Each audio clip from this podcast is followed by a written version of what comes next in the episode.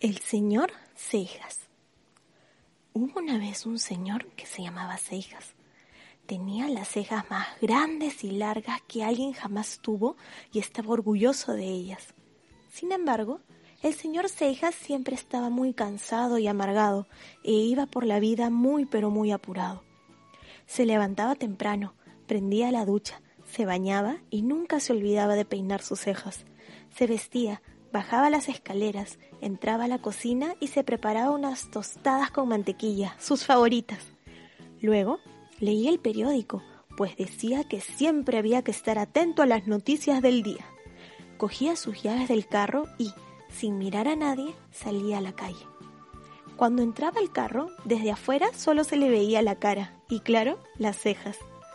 Ponía su periódico en el asiento del costado y manejaba hasta su oficina donde trabajaba todo el día. La rutina lo ganaba.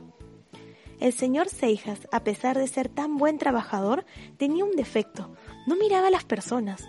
Estaba tan preocupado en lo que tenía que hacer que al final no paraba ni un instante y decía que no tenía tiempo para nada.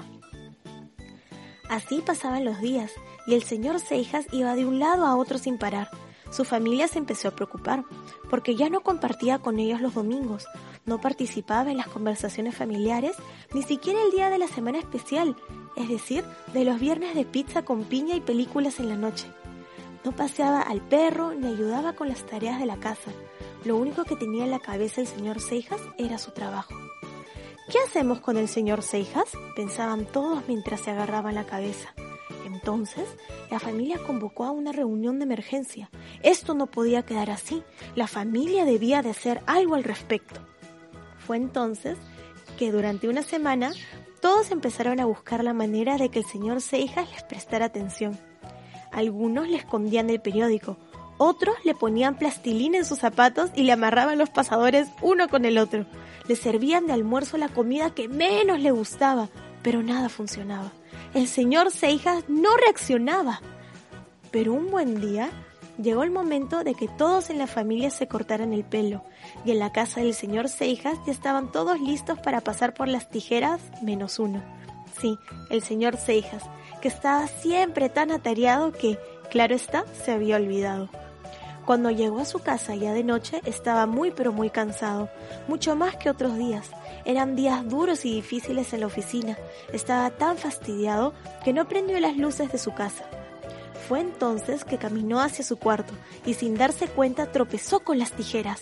Estas salieron volando.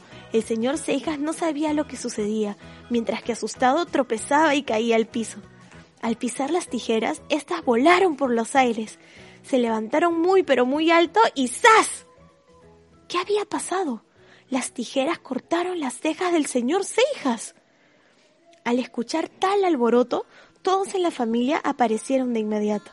Prendieron las luces, pero no sabían lo que ocurría. En eso, el señor Cejas se levantó y todos lo miraron sorprendidos. Esas cejas tan grandes que tenía antes ahora ya no estaban. El señor Cejas notó la cara de asombro que tenían todos. Sin más, fue al espejo a verse y descubrió sus ojos, su boca, su nariz, toda su cara. Estaba tan sorprendido que fue donde su familia y les dio un gran abrazo como si fuera la primera vez que los veía.